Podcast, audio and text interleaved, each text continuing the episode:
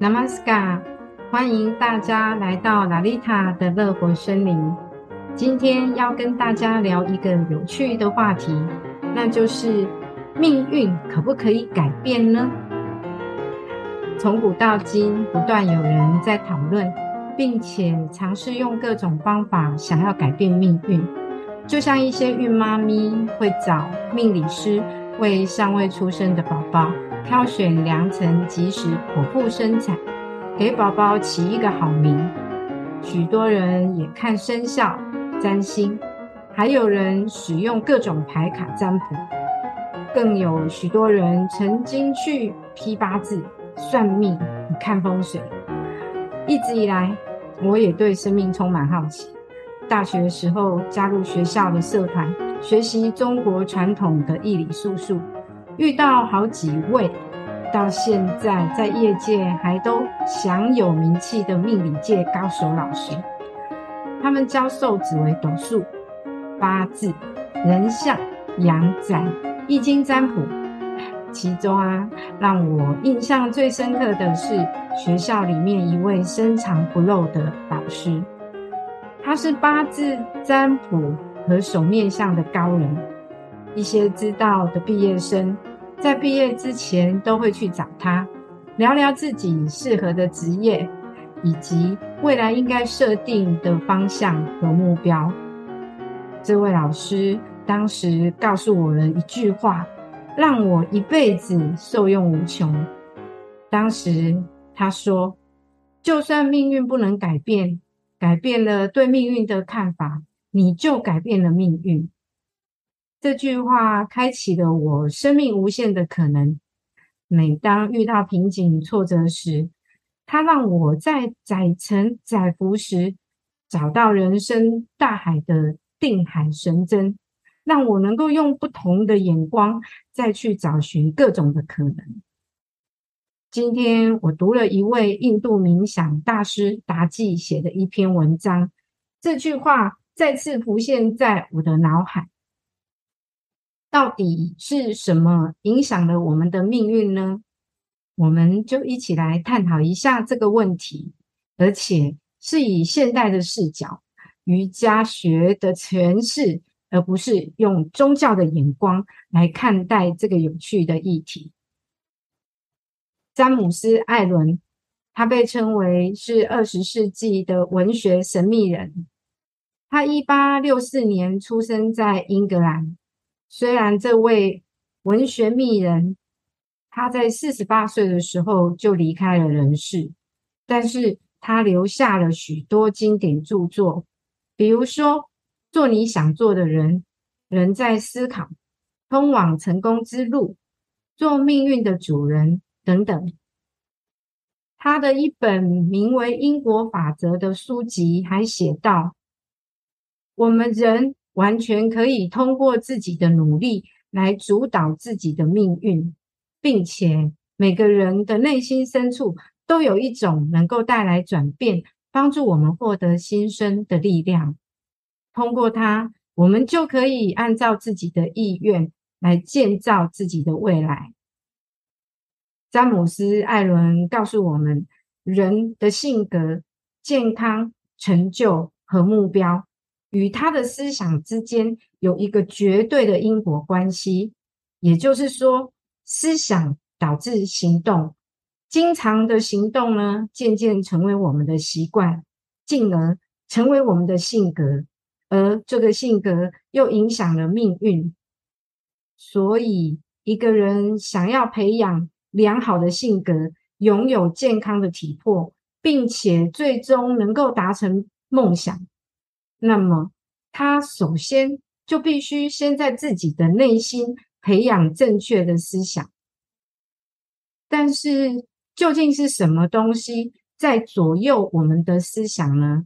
是什么东西让我们对感知与接受的事物产生了好恶、评断与想象，或者贴上了对我们具有某种意义的标签呢？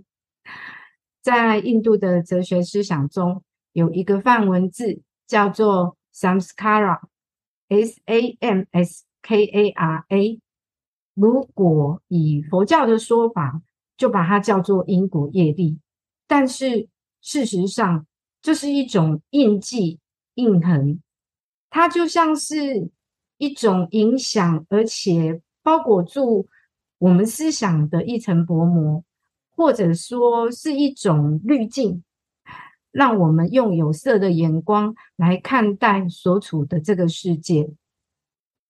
Samskara 呢，就像是徜徉大地的河道，它会影响河流的流向。当大水覆盖地面的时候，雨水就会顺着地面的河道走。也就是说，印记会有意识、无意识当中，让我们在思想波流朝着某一个方向倾向前进。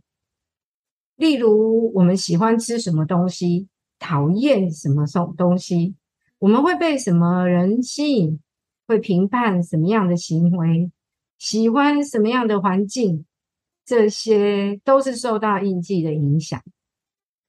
印记也常常会以念头的形式出现，这些念头化为思想，思想产生力量，行动渐渐变成了习惯。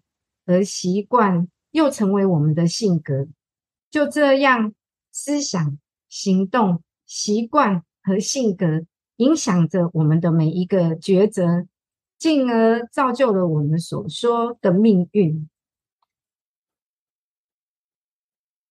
若是这样来说，那改变我们看待命运的眼光，其中的意涵就是在阻断印记。带来的这种惯性，这样我们就不会在某一种类似的情境之下，总是采取同样的某一种行动。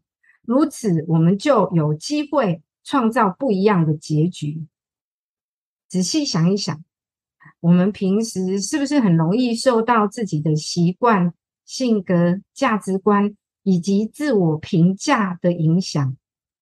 在这样有限的框架当中，如果有一个很大的资料库，也就是我们能够有一部大电脑，把这些资讯全部都输入进去，那么其实电脑系统很容易就可以计算出我们的行动，进而再推导出每一件行动、每一个事情可能的结果，而这也就是我们所说的命运。因为我们总是照着自己设定的这个程序在进行，所以可以这么说：如果我们要改变命运的话，就必须要改写自己的城市编码。那要怎么样去改写城市编码呢？去上电脑课喽！好，也是，现在还真的有人在教人大脑城市语言的。好看看身边很多人会花高额的学费去学一些身心灵工作坊、激励课程，或者是一些称为成功学的课程。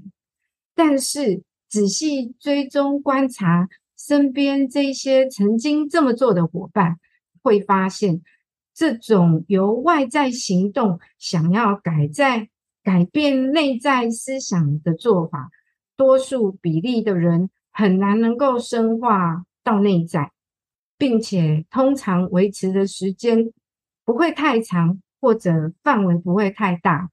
有效期限过了之后，就又需要再找其他的方法，并且还因此又多了一层深深的自责，认为自己能力不够，努力不够，讨厌自己的无能。一些朋友长则两年。短则三个月、半年，就必须要再去复训或找不同的课程，再重新去塑造他们的信念以及行动方针。有时候我们会开玩笑，这样的做法，首先改变命运的是这些课程的老师，因为他们已经口袋满满，迈向成功。挺有趣的，是不是？他们的成功。来自于卖给别人一种改变或者是成功的想象跟机会。事实上啊，印记是来自于我们的内在，那隐隐约约，甚至连觉察都觉察不到的内在，有人找心理师、催眠师，或是寻求宗教的引导，但宗教法门、方法、课程那么多，有些人受益，但更多数的人是还在寻觅。既然我们了解是内在的问题，那么他就不太能够用外在的方法来解决。不管宗教各种法门、方法或是课程，真正要做的是从内在的转化，转化内在，让自己的意识扩展，取下有色的眼镜，换一个通透的眼光。很幸运。我就遇到一个简单又不怎么需要花钱的方法，那就是冥想。朋友们，你们是否尝试过这种向内探寻的方法呢？那为什么冥想能够转化我们的内在呢？未来我会再用一些篇幅，花一些时间和大家进一步说明。我们先回到我们今天的议题上面。国中的时候，我们从物理学当中学到了牛顿的三大运动定律。在这个物实界，它是一个不变的定律。同时，我们都以为，在这个物质世界里头，物质不灭定律，质量不灭，能量不灭。也就是说，一个东西所具备的能量，它不会被灭，只会转化，转化成另外一种形式存在。那对于我们人来说呢？好比行动的能量会转化为结果。那如果我们的能量没有使用或没有划线的话，那它会转化到哪里去呢？达记说，整个宇宙都充满能量，以物质的形式显示在我们眼前的东西，也不过就是浓缩的能量。电子内部流动的能量会以某种特定的速度转动，这种转动的角度会制造负电荷。当转动加速并且逆转方向时，就会形成带有正电荷的质子。核子内部复杂的正负能量转动会制造中子。当正负相互抵消时，重量随即出现。除此之外，还有很多亚亚原子粒子，比如说夸克，以及假想中的超光速粒子希格斯粒子。这一些能使能量运动呈现极大变动。这些能量以不同的比例结合。形成显现了我们所见的这个宇宙。同样，通过思维和个体意识而流动的能量，也会制造出一个能量场。这取决于这个意识所存在的过滤片。